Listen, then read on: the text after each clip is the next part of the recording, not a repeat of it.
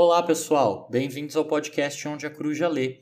Eu sou o Rodolfo Rossi, estou aqui com meu amigo Juliano Amaral para inaugurar hoje a segunda temporada do nosso programa. Estamos completando um ano de produção e gostaríamos de agradecer a todos que participaram direto ou indiretamente desta iniciativa.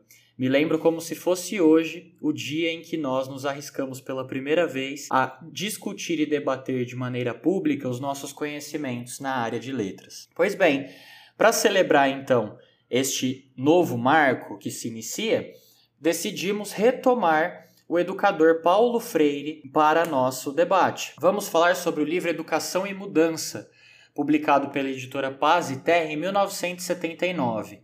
A obra foi escrita durante o exílio de Paulo Freire, que durou 15 anos. Na visão de Moacir Gadotti, livre docente pela Unicamp e diretor do Instituto Paulo Freire, que produz o prefácio desta obra, né, o nosso pensador ele não é um intelectual acadêmico, como de costume.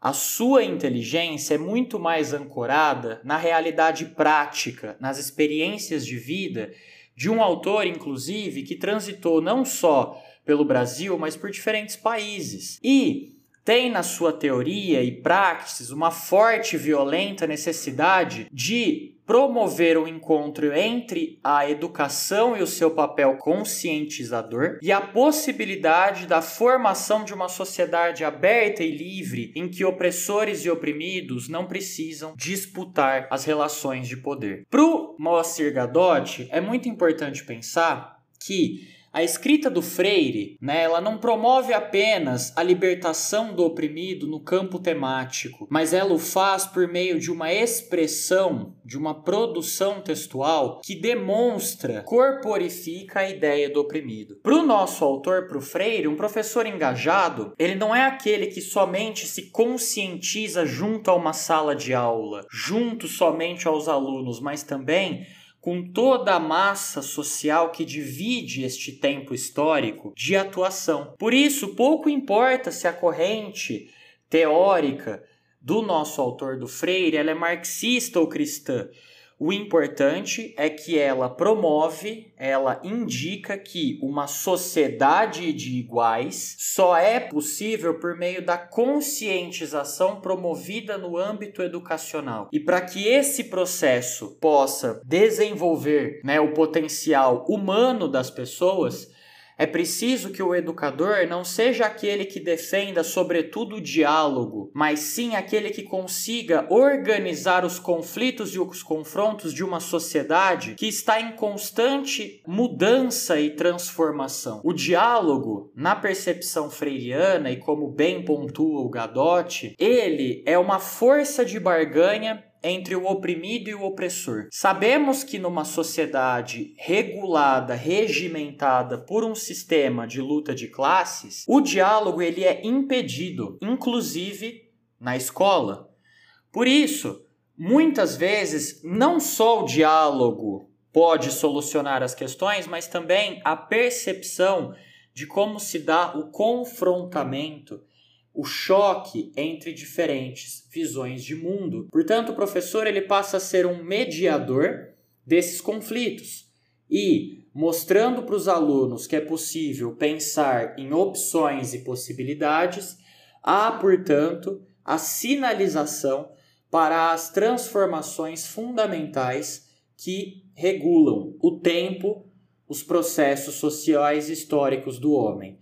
Ju, Bem-vindo ao nosso podcast inaugural da segunda temporada. Como você percebe esta relação no livro? Muito bom dia para você, meu grande querido amigo ouvinte. Muito bom dia para você, meu grande querido amigo Rodolfo. Que prazer estar tá aqui com vocês para essa nossa nova temporada.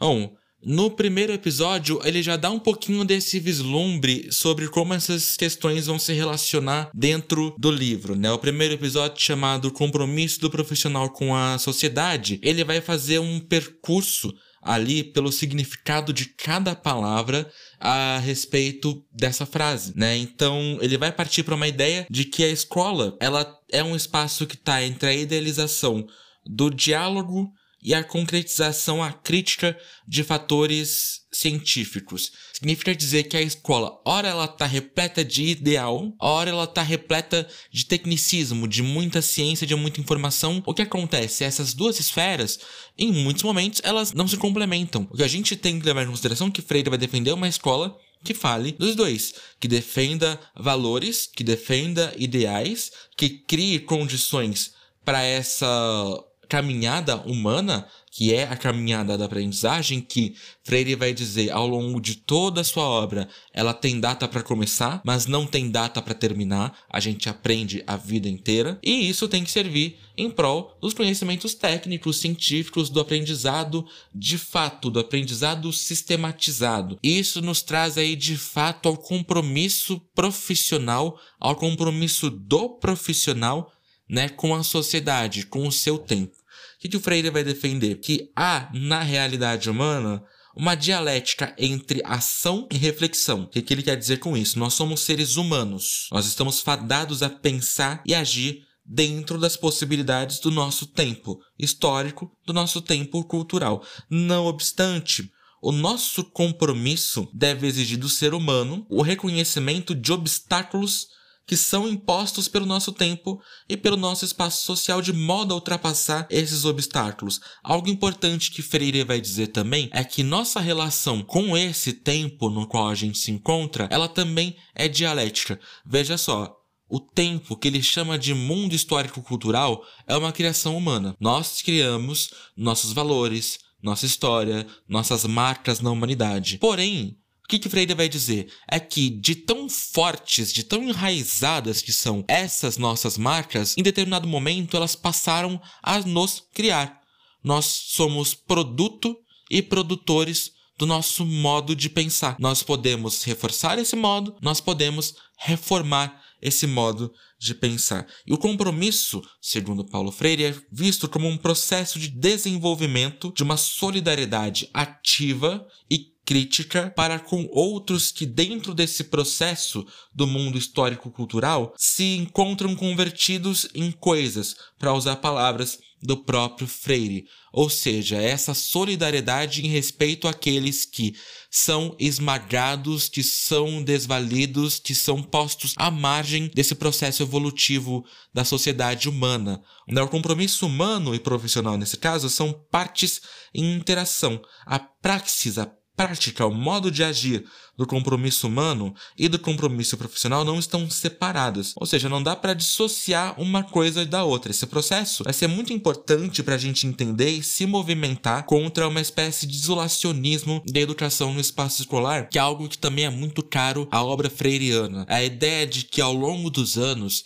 nós fomos criadores e vítimas de um processo de isolação política, econômica, social e cultural da escola dentro da comunidade. É como se a escola fosse um espaço inacessível, fechado à sociedade, idealizado, no qual não entram questões sociais que, obviamente, entram na escola. Como se a escola fosse um espaço alheio e imune a esses fatores humanos, o que é algo que Freire vai ser veementemente contra ao longo da obra dele. Ele também refletiu um pouquinho sobre essa necessidade da gente tratar sobre a dualidade das sociedades periféricas, foco de implantação de teorias que são testadas e aprovadas ou não, o que ele chama de sociedades centro da economia global. Isso significa dizer que os indivíduos que são responsáveis pelo movimento de pegar essas ideias de fora e trazer para o Brasil não estão colaborando com a criação de condições para a criação do compromisso humano, no sentido em que um instrumento é, do trabalhador, a ação do trabalhador alheio ou alienado, é, para usar novamente palavras de Freire, um instrumento estranho, às vezes antagônico à sua própria cultura. É como se a gente estivesse tão acostumado a trabalhar com ideias que vêm de fora que a gente não consegue perceber, citando Robert Schwartz, que essas ideias estão fora do lugar. Elas não pertencem à nossa realidade. É que nós não conseguimos fazer esse processo de pegar essas ideias e conseguir trazer essas ideias para nossa realidade. Alienação, que também é um conceito bastante importante para a gente pensar, para Freire, alienação como o sentido de ficar ali no superficial, no formal, na forma. o que nós temos a ver com isso, nesse caso, dentro de uma sociedade que é vítima desses modos de pensar, que é vítima desse modus operandi, que simplesmente importa a teoria de fora e não faz nenhuma adaptação para nossa realidade, é perceber esses obstáculos que são postos pelo nosso mundo histórico-cultural, lutar contra eles e aí criar condições para que outros, esses seres coisificados, essas pessoas oprimidas pelo sistema, possam criar condições para que elas também lutem contra essas amarras. Acho que é bem interessante a gente falar um pouquinho sobre isso, Rhodes, porque isso vai ser um guia básico para a ideia freiriana. Mas acho que não ficou muito claro para o nosso ouvinte de que maneira isso começa a se ligar de fato à educação. Legal, Ju. O Freire vai dizer que a educação ela faz parte de um processo de mudança social. Ela é uma força motriz para essas mudanças sociais. Primeiro, porque ninguém educa ninguém. O homem, ele vai ser o sujeito da sua própria educação. Porque na realidade, nós estamos todos nos educando a todo momento. Vamos aprender até o último momento, inclusive com a morte, né? Então veja, não há educados e não educados, né? Quer dizer, ah, ele é erudito, o outro não tem tanto conhecimento. Não. Nós estamos nos nossos próprios processos de aprendizagem. Aprendizagem que, portanto, será eterna. Não há como isso ser diferente. Se você deixa de aprender, você vai se tornando cada vez mais complacente com a realidade ao seu redor. Por isso, sabendo que nós somos seres inacabados em constante transformação, a educação ela é impossível sem o amor. O professor, assim como o estudante, eles se envolvem, evidentemente, num processo que implica a luta contra o egoísmo e o respeito e o zelo pelo outro, pelo próximo. Não só na relação de conhecimento, mas também na própria construção do caráter, dos sentimentos, das experiências particulares de cada pessoa. Sabendo nos inacabados, nós temos que ter simpatia uns com os outros. Eu me lembro, Ju, de um exemplo de sala de aula que eu posso citar aqui. Eu lembro de um garoto, né, de oitava série que eu dava aula. É, ele era muito tímido, muitas vezes ele não queria fazer o trabalho porque ele, ele acreditava que não saberia fazer ou não poderia fazer. E em sala de aula, a gente, ao longo das conversas, ao longo dos debates sobre os assuntos que surgiram não só no material didático, mas também nas relações, nas experiências, esse aluno conseguiu perceber que a sua voz não só é legítima, como ela é extremamente poderosa. E essa libertação para ele foi muito emblemática, né? ao ponto de ele cada vez é, mostrar um desenvolvimento, uma desenvoltura e um desejo pela participação efetiva na realidade na qual ele pertence, isto é, mostrar que ele é capaz de interagir com os conhecimentos e com as relações que surgiram no ambiente escolar. Isso mostra, né, isso é, dialoga diretamente com a ideia freiriana de que a educação ela não tem que estimular uma espécie de adaptação, né? Quer dizer, o meu aluno não precisou se acomodar a um modus operandi, agir de uma maneira esperada, mas sim ele teve que acessar as possibilidades de existir. Portanto, a educação ela deve ser um caminho transformador e não de resguardar certos comportamentos e atitudes e defini-las como corretas e imutáveis. Muito pelo contrário. É justamente na pluralidade, no discurso e na transposição de diferentes vozes que a educação acontece. A sociedade alienada, para o Freire, nesse sentido, ela é aquela que ela não consegue perceber a própria realidade, entender quem ela é e tampouco é, atuar dentro desse processo. Veja, o ser alienado nessa percepção, ele é aquele que afeiçoa-se pelo diferente, afeiçoa-se, por exemplo, pela experiência estrangeira, ai, no primeiro mundo é muito melhor, as relações são muito melhores, e esquece de interagir e de refletir em relação ao seu próprio espaço. Por isso, Muitas vezes, né, o processo educativo ele vai passar por uma série de complexidades que nem sempre são assertivos. Isso significa que, sabendo que somos inacabados, sabendo que estamos passando por processos de conhecimento e reconhecimento, não só individuais, mas coletivos e estruturais do mundo e da história que nos forma, nós temos que entender que a escola e o educador, eles têm um papel fundamental na vida das pessoas, que é apresentar a essas pessoas o fluxo e os ciclos da vida e da experiência humana que são processuais e transitam de uma esfera a outra de tempos em tempos. Ju, isso é bastante importante para a gente pensar as práticas do educador em sala de aula, né? Como que você pode fomentar essa nossa percepção? Rhodes, é importante a gente lembrar que nesse texto o Freire ele vai um pouquinho mais além. Embora ele seja um pedagogo, é importante salientar que aqui ele fala especificamente sobre o trabalhador social, ou seja, ele parte do educador para uma esfera maior, que são os trabalhadores que trabalham cotidianamente no processo de formação de algum aspecto da sociedade, dentre eles o educador. E ele vai defender um pouquinho o trabalho, né, o papel desse trabalhador social no processo de mudança. O que, que ele quer dizer com mudança? Primeiro vamos entender, retornando a um ponto que eu falei agora há pouco. Freire vai dizer que nós somos criadores e criaturas de um mundo histórico social, mas a partir de dado momento se torna maior que nós. Então a gente passa a ser criado, moldado pelo nosso mundo histórico cultural. Freire vai dizer também que dentro de uma sociedade, dentro de um mundo histórico cultural, existem duas forças constantes: a mudança e a estabilidade.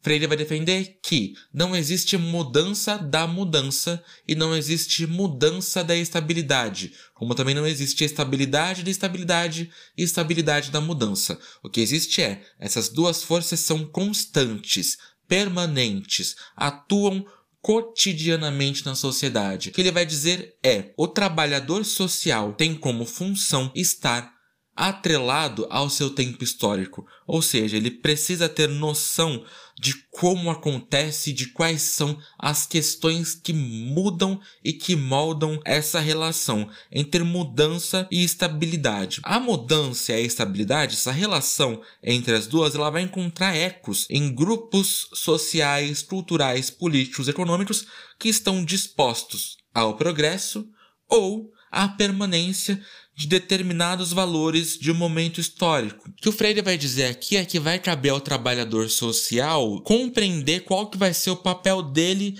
nessa questão, sendo um sujeito da mudança dessas estruturas que movem um mundo histórico-cultural. Atenção à palavra que apareceu aqui, sujeito pessoa com capacidade de agir e de refletir dentro de um compromisso com um tempo histórico ou com as mudanças desse tempo histórico. Logo, não estamos falando de um profissional que será um objeto dessas mudanças. O que se espera dele é que ele tenha a capacidade de agir, de pensar, de refletir e de que, junto com outras pessoas, ele construa essa mudança e não se deixe levar somente por ela. Segundo o autor, a função desse trabalhador social diante da mudança é de operar sempre em condições de amor, de solidariedade, de igualdade, reconhecendo no outro, incluindo o tal sujeito crucificado que a gente comentou agora há pouco, um sujeito do mundo histórico-cultural tanto quanto ele próprio, em condições de igualdade dentro do maquinário aí que move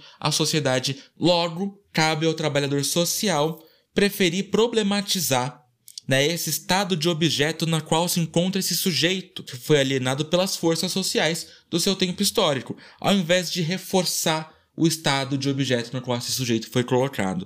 Logo, cabe ao sujeito alienado, em processo de desalienação, tornar-se um sujeito com a sua própria mudança, um sujeito que trabalha com a sua mudança em prol da sua própria mudança, ao invés de ser um objeto da mesma. Percebam então que cabe ao trabalhador ser sujeito das mudanças sociais, sujeito das mudanças que operam aí na questão do indivíduo alienado, para que esse indivíduo se torne então sujeito da sua própria história, sujeito do seu próprio modo de pensar e de ver a realidade. Continuando, o Freire vai dizer que a praxis, ou seja, a prática, o método de um trabalhador social, vai ser inerentemente guiado pela sua posição em relação às forças de mudança ou de estabilidade. Ou seja, esse trabalhador vencendo ele próprio os obstáculos que atrapalham a tomada da consciência crítica do sujeito, né, vai restar a ele orientar as práticas dele, tanto na sua vida pessoal quanto na sua vida profissional, de modo que ele tome a posição de sujeito ou da mudança ou da estabilidade, assumindo ou uma postura progressista em prol do progresso do modo de pensar social, ou assumindo posição de estabilidade das marcas vigentes. Bom, tudo isso vai fazer parte de um grande processo que é uma marca chave da carreira de Paulo Freire, que é quando ele vai de fato atuar no espaço pedagógico, tendo todas essas reflexões aí como base para fundamentar a sua prática, a sua praxis. O Rodolfo pode falar um pouquinho sobre elas pra gente, né, Rods? Claro, Ju, vamos lá. Veja só, o Freire vai dizer que o homem tem uma vocação de ser sujeito, inclusive da sua própria história, e não um objeto. A gente tem que ter uma percepção de que aquele que transita pelo espaço educacional, aquele que aprende no espaço educacional, é aquele que torna-se capaz de refletir sobre as suas próprias condições espaço-temporais. Isto é, consegue promover uma percepção crítica do seu meio, das relações nele estabelecidas e da sua autopercepção. Por isso, o método freiriano, né, o método que foi desenvolvido nos anos 60, depois erroneamente é empregado pelos militares de maneira neutra e a gente sabe que o próprio termo neutro que foi citado pelo Freire, ele é uma incoerência nesta teoria, porque não dá para ser neutro no espaço educacional, né? A gente tem que assumir posturas, posicionamentos, sobretudo políticos, né? A gente tem que entender que aquele ser que não consegue ter toda essa dinâmica, ele não vai desenvolver, né, aquilo que hoje a gente divide, né, quando tratamos de alfabetização e letramento, ele não terá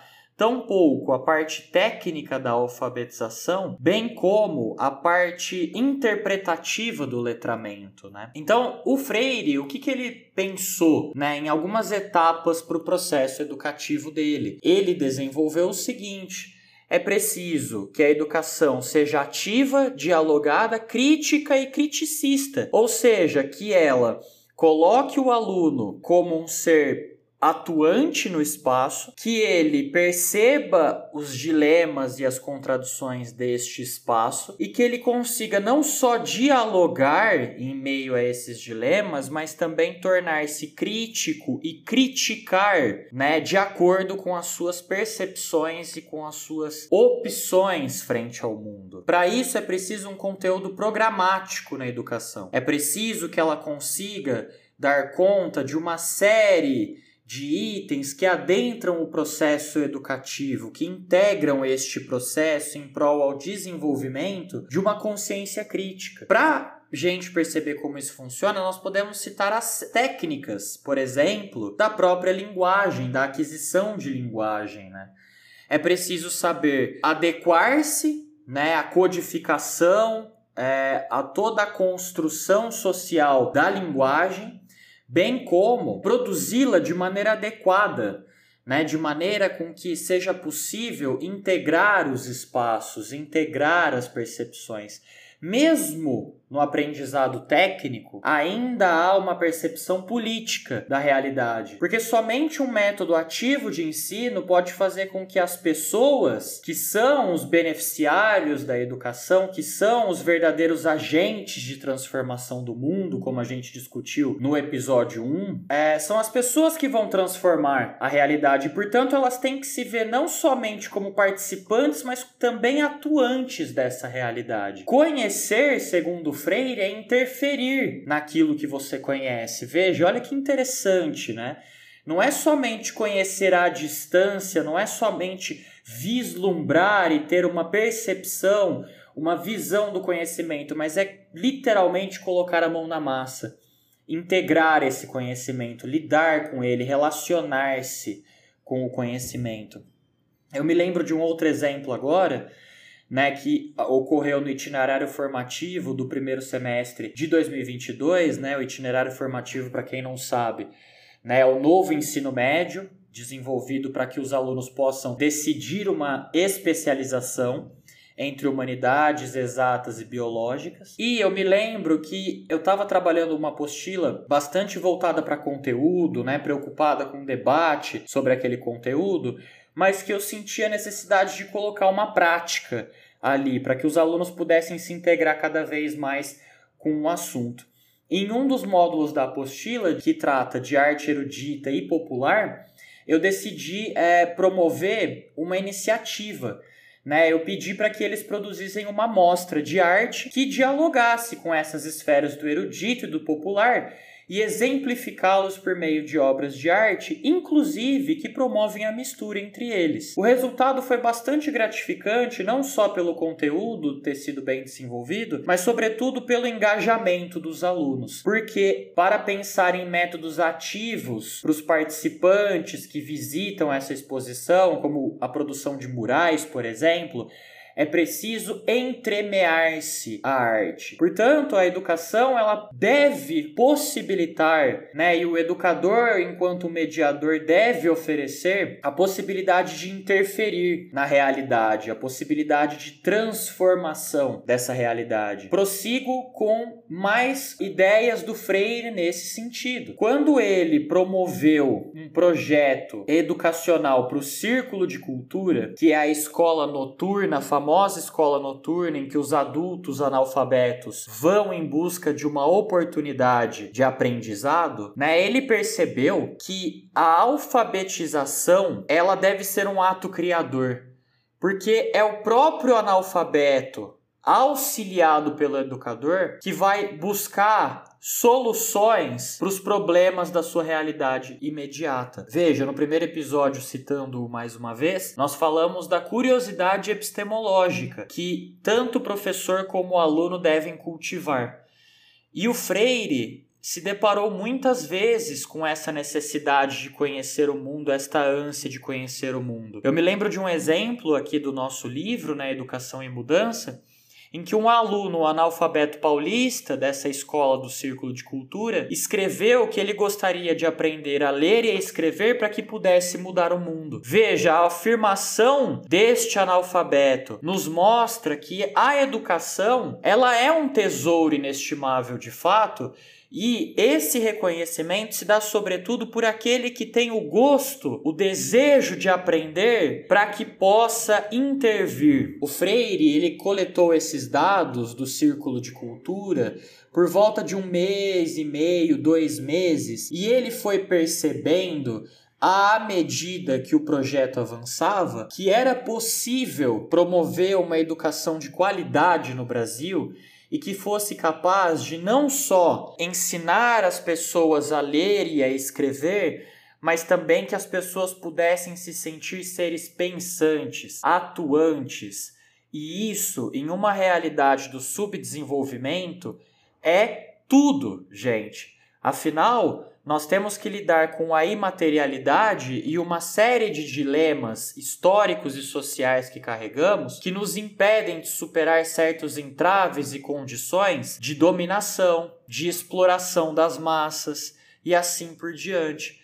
Seres que se veem como atuantes, esses sim são capazes de transformar a sua realidade e, além disso, terão a coragem para fazer tal movimento. Acho que o legado do Freire, aquilo que ele nos deixa de muito interessante, é a ideia de que a educação, aliada às mudanças em prol do desenvolvimento, ela é capaz de fazer com que as pessoas sejam cada vez mais, né, e se afeiçoem cada vez mais com a ideia do igual, do semelhante, da troca de, claro, experiências diferentes, mas de seres análogos que buscam um objetivo coletivo e social de respeito e harmonia. Amigo, eu sempre gosto muito dos exemplos que você traz porque eles contextualizam tudo isso que a gente vem lendo sobre Freire, sobre a prática e a nossa necessidade de ter uma